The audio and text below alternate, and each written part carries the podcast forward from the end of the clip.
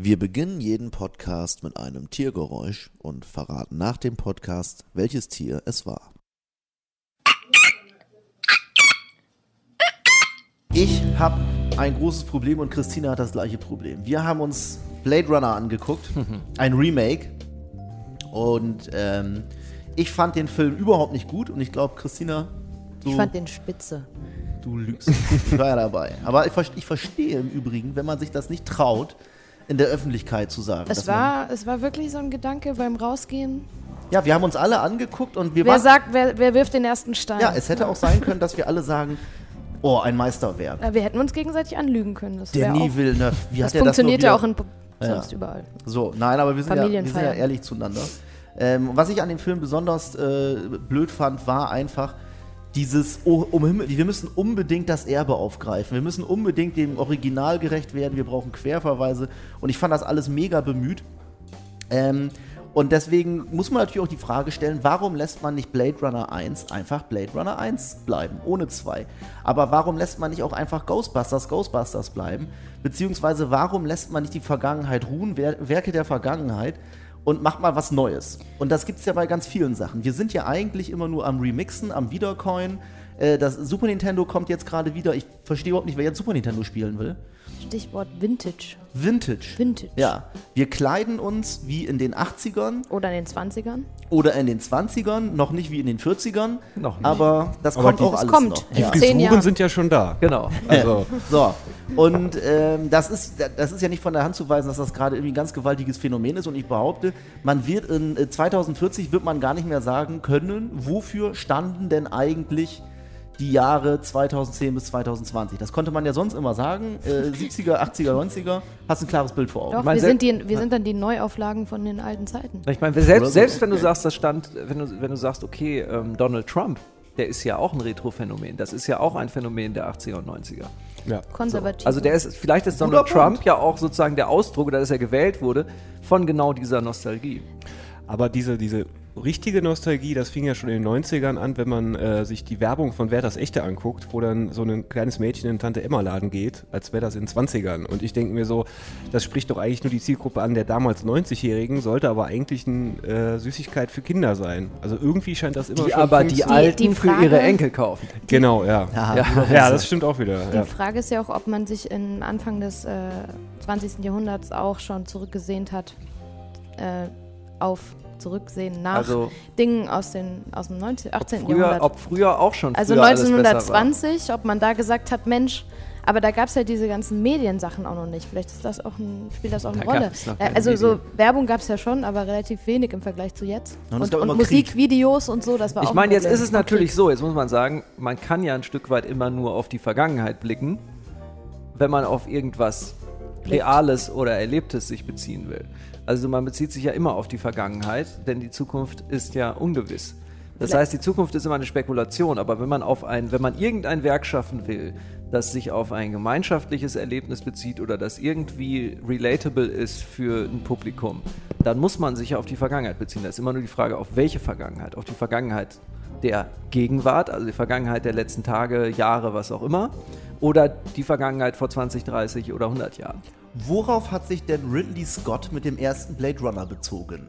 auf ein Buch, oder? ja. Von Philip K. Dick. Ein sogenannter Dick. Jetzt mal ganz ketzerisch gefragt. Also ich, ein Dick ich verstehe, also im Science Fiction Kein bezieht man- Biopic, ein Dickpick. Im Science Fiction bezieht man sich ja traditionell auf die Zukunft eher, aber mir würde es ja auch schon reichen, wenn man sich auf die Vergangenheit bezieht. Ich finde, es ist auch ein kleines bisschen, ähm, sagen wir mal, äh, wenn es jetzt gerade darum geht, was jetzt die, die Teenager von heute, was die jetzt gerade so um die Ohren geknallt bekommen, die können sich die ganzen Remakes ja gar nicht, gar nicht mehr aussuchen. Das sind ja meistens so Medienmacher, so aus den Mit-30ern. Also wir schreiben ja im Wesentlichen den jüngeren Menschen vor, was jetzt gerade der Trend der Stunde ist, ne? was, der, was der Shit ist. Was zum Beispiel dazu führt, dass die Jugendlichen bei mir im Prenzlauer äh, Berg, die tragen alle Nirvana-Shirts und Rage Against the Machine und solche Scherze. Ja, das hab und ich auch gemacht NWA. Ja, ich habe das auch gemacht, aber ich habe halt, ich Da hab gab's halt- auch das Nirvana Kurt noch. Cobain ich hatte eben, aber ich hatte auch, ich, ich hatte noch die Gelegenheit, die Konzerte zu besuchen. Ich nicht. Also ähm, das ist natürlich ähm, äh, tragisch. dass, dass dem, man räumt dem wenig Eigenes oder wenig Gegenwärtiges ein. Das sind ja nicht nur, die, nicht nur die Leute, die in den, in den 30ern sind, sondern auch in den 40ern. Also ähm, ich habe gelesen über Stranger Things, was ja der große Hype gerade ist. Und es kommt ja auch eine neue Staffel raus. Darf ich das überhaupt sagen? Was ist das Werbung? Ähm, ich habe ja nicht gesagt, wo und wann. Kultur. Äh, und ähm, die Macher haben das wohl damit begründet oder der Hintergrund ist wohl auch, dass sie eben ihre Kindheit in den, in den 80ern erlebt haben und so ein bisschen sozusagen diese, diese eigene persönliche Nostalgie dort ausleben. Und es gibt wohl auch so eine Regel, so eine 30-Jahres-Regel. Also es 30 Jahre nach einer äh, ähm, Epoche dann irgendwie ähm, das Ganze neu verwertet werden kann. Also man muss davon ausgehen, dass als nächstes dann die, die 90er kommen, also das 90er Revival. Also Ja. eigentlich, wenn man jetzt, wenn man, wenn man jetzt eine neue Serie oder einen Film entwickeln will, muss der eigentlich in den 90ern spielen. Kevin allein zu Hause. Oder so. Sowas. Mit dem, 90ern? mit dem Mit demselben Kevin. ähm, und äh, genau, also das, das ist, scheint wohl so eine Regel zu geben. Also es braucht wohl einen gewissen Abstand, einen gewissen Mindestabstand zu einer bestimmten Zeit, damit das wieder sozusagen, also damit das äh, entsprechend verarbeitet werden kann. Also vielleicht ist es ja auch, wenn es zu nah ist, dann, dann merkt man die Abweichung noch zu stark. Ich weiß nicht genau, woran das liegt, aber das ist wohl sowas, was, was herausgefunden wurde, dass es eben diesen, diesen Abstand braucht.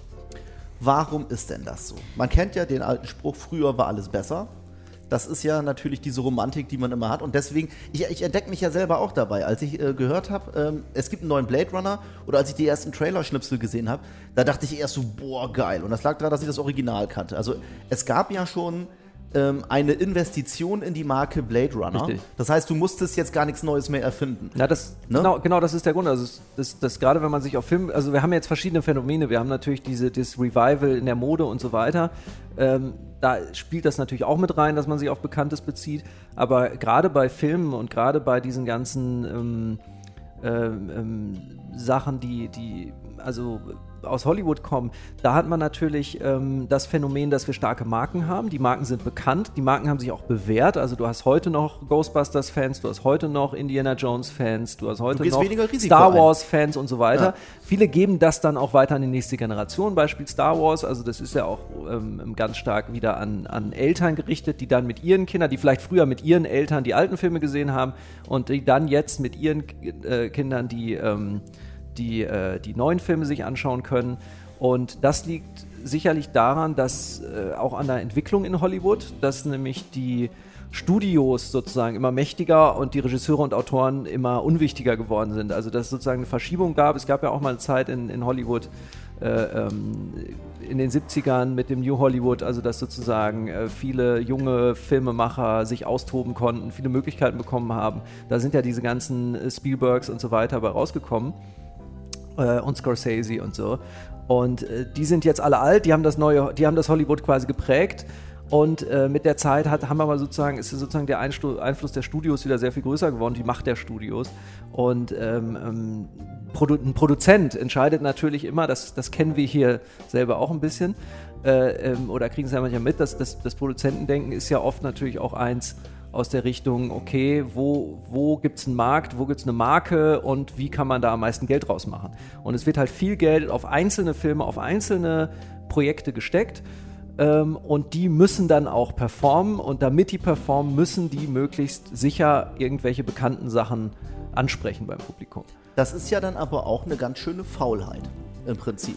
Das Es Also ist doch auch Nummer einfach die einfachste Möglichkeit, irgendwie Geld zu verdienen. Ja, ja, also genau, Es hat einfach genau. schon funktioniert und dann machst du es nochmal.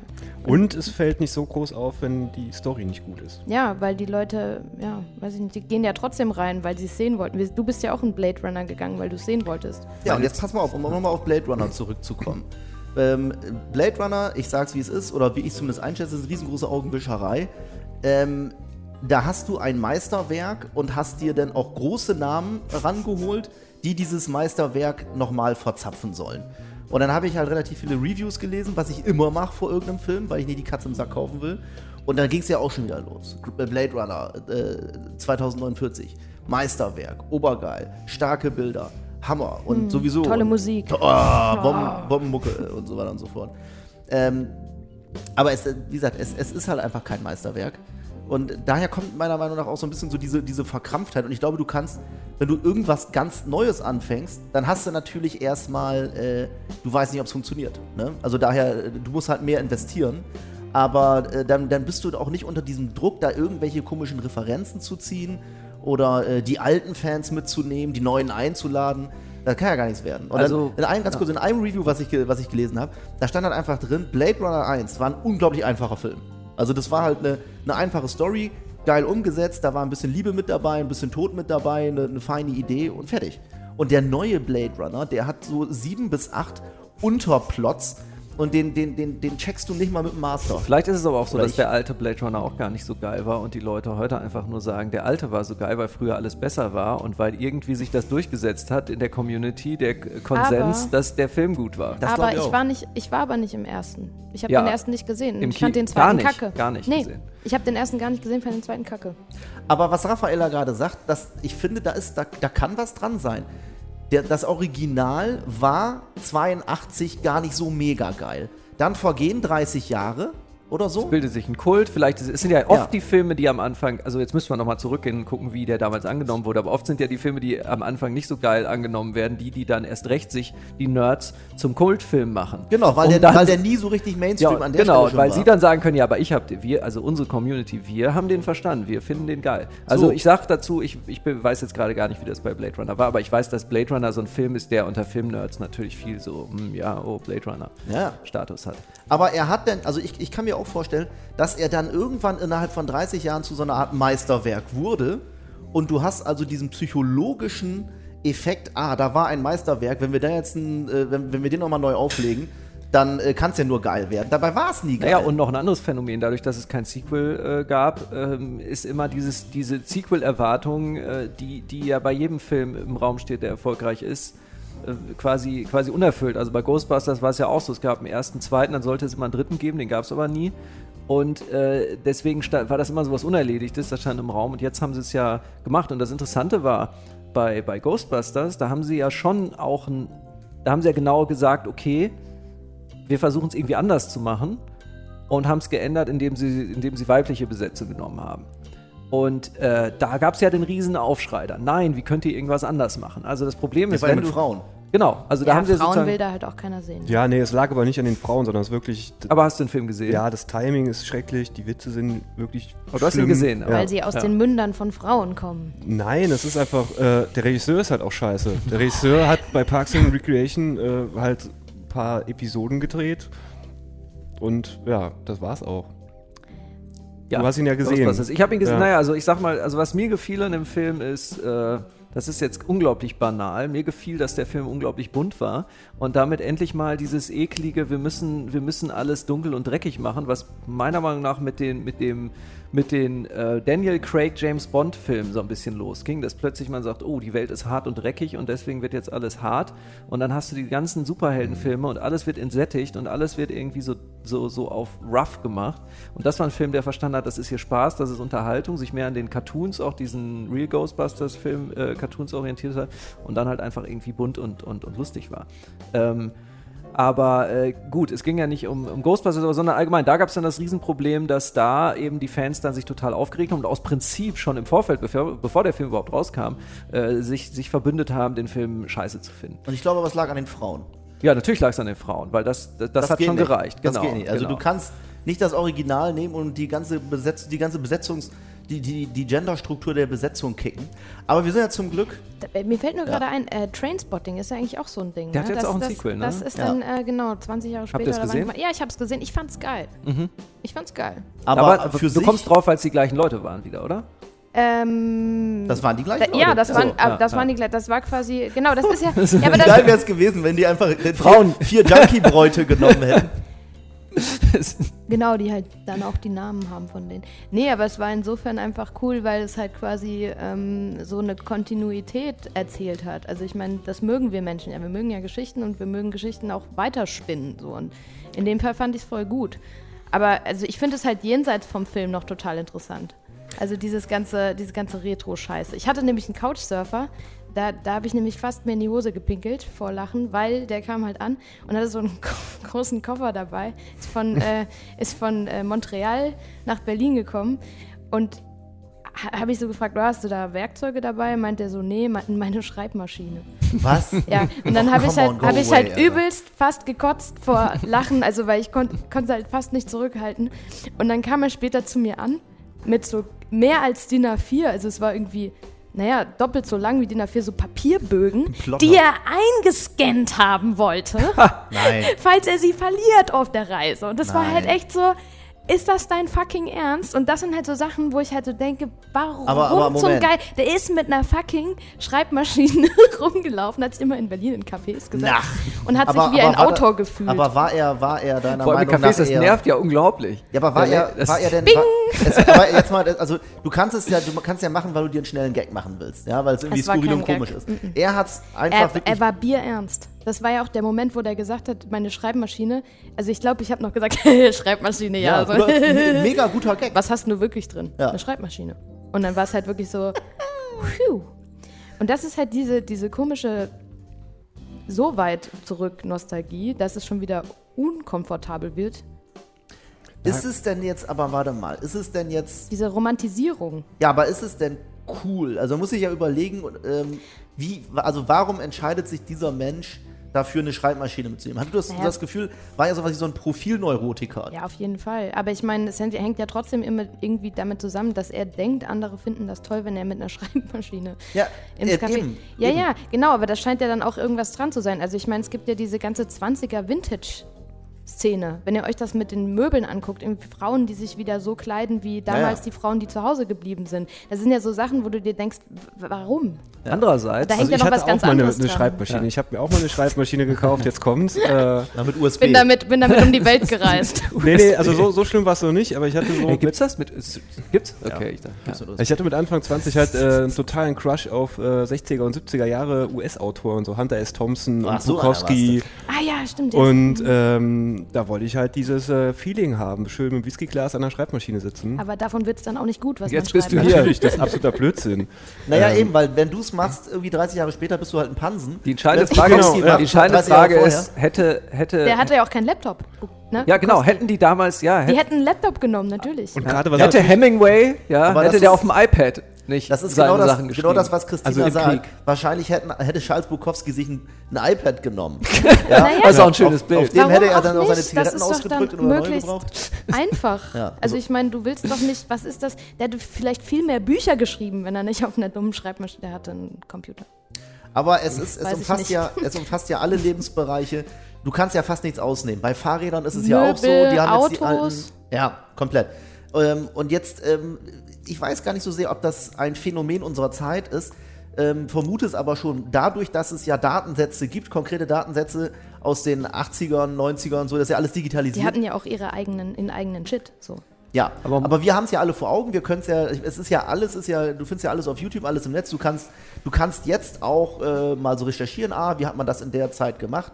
Ähm, und und äh, das macht ja einfach. Und auch gerade das Remixen ist ja auch eben eine, eine, Internetkultur. Du nimmst dir Shit aus, aus der Vergangenheit, knallst das irgendwie neu zusammen und hast dann eine Sache, die aktuell gemocht wird. Aber obwohl du dich nur an der man, Vergangenheit Man kann natürlich auch dazu sagen, das sind die Sachen aus der Vergangenheit, das sind Designobjekte, das sind Sachen, das sind, das sind sozusagen eigene Kunstwerke, das sind Dinge, die gerade ähm, deshalb interessant sind in unserer heutigen Zeit, weil sie eben was Mechanisches, was Haptisches sind, was Sinnliches. Und auch und, nicht im, im, unendlichen Maße verfügbar, glaube ich. Naja, und vor allem, wir haben eine, also die Tendenz geht ja zur, zur Digitalisierung von vormals materiellen Dingen. Also es gibt keine Schallplatten mehr, auch noch nicht auch keine Kassetten du und so weiter, sondern das stimmt. Und, und genau, es gibt nichts mehr zum Anfassen, alles ist überall, alles ist in der Cloud. Und dann deswegen gibt es ja auch bei, bei Schallplatten dieses, dieses Revival, weil die ein schönes, also es sind einfach Objekte, die kannst du in die Wohnung stellen, da ist ein schönes Artwork vorne drauf und ähm, du kannst sie anfassen und ja, also ich kann das schon auch verstehen. Das ist Aber vielleicht ich glaub, auch die wenigsten hören Schallplatten. Ja, sondern haben sie ja. hier rumstehen. Haben sie rumstehen und haben einen Plattenspieler. Das ist so ein bisschen aber als der Coffee Table Books. viel geiler, ja. sag mal. Ja, ja, genau. Ja, aber es ist, halt- es ist, halt total umständlich. Das ist so ein bisschen wie mit den Coffee Table Books, wo die meisten sich, sich so diese riesen Taschendinger gekauft haben, als jeder anfing im Internet zu lesen. Also es ist auch eine philosophische Frage. War sozusagen, also hat die Schallplatte überhaupt einen Wert an sich? Oder war sie immer nur ein unvollkommenes äh, ähm, Zwischenstadium auf dem Weg hin zur Digitalisierung, zur Immaterialität? Ja, also ist sozusagen, hatte sozusagen die, die Schallplatte nur eine Übergangsfunktion oder die Kassette. Also viele Sachen haben ja wirklich aus heutiger Sicht, die CD ist ja eigentlich ein unsexy Übergangsmedium, weil es halt nicht so geil ist wie eine Schallplatte und. Warte, ja. ich glaube. Die kommt wieder und zwar in zehn Jahren, ja, wenn die ja, 90er zurück will keiner, will keiner so. mehr die Schallplatte haben. Ist so. Wenn alle dann die CDs haben. Dinger und dann hast du die überall und die funkeln so schön. Ja, ja, ja also wer schlau ist, der bunkert jetzt schon mal alte Alle CDs. CDs. Ich habe sogar noch ein paar CDs zu Hause. Alle festhalten, die sind mal echt scheiß viel wert. Ja, ohne Scheiß. Ja, aber. Das ist jetzt mit VHS-Videos äh, oh ja. so. Das ist Ach, total krass. Ja, doch, das ist Nein. halt einfach so. Wirklich. Vor allem gibt es ja bei den VHS-Kassetten die irresten Filme. Also da gibt es ja Filme, die gibt es sonst nirgendwo. Die findest du sonst, die findest du auch im Netz, wahrscheinlich im, im, im Darknet irgendwo. Porno ja, der aber Eltern. das schon, das, aber äh, diese Subkultur gab es ja immer schon. Also gerade bei so Slasher-Filmen, so Horrorfilmen. Ja. Aber das Krasse ist, jetzt sind das so Filme wie Ariel, die Meerjungfrau auf VHS. Also so richtig Sachen, die du bei Netflix dir die ganze Zeit angucken kannst. Aber Moment mal, was Ariel? bedeutet denn das? Heißt äh, das ja, oder bei Leute, anderen Streaming-Plattformen. Heißt das, heißt das, dass Leute jetzt ja. gerade die Original-VHS-Kassette suchen und äh, genau. tauschen? Genau. Ja, nee, die kaufen die für, für sehr viel Geld. Und die packen sie wo rein? In was für ein Abspielmedium? In den Ins Regal. Ins genau. Regal. nee, glaube ich auch Komm, wir gucken uns das im Regal an. Also ich will gar nicht wissen, in wie vielen äh, Wohnungen ich schon war, wo ich gedacht habe, oh geil, du hast ja Platten, lass mal spielen und dann nee, mein Plattenspieler ist kaputt. Noch besser, ich habe so, gar keinen. Ja, so, das, das gibt's Aber schön, alles. schön das Cover, ne? Ja. Pelikan. Das war ein Podcast von Funk.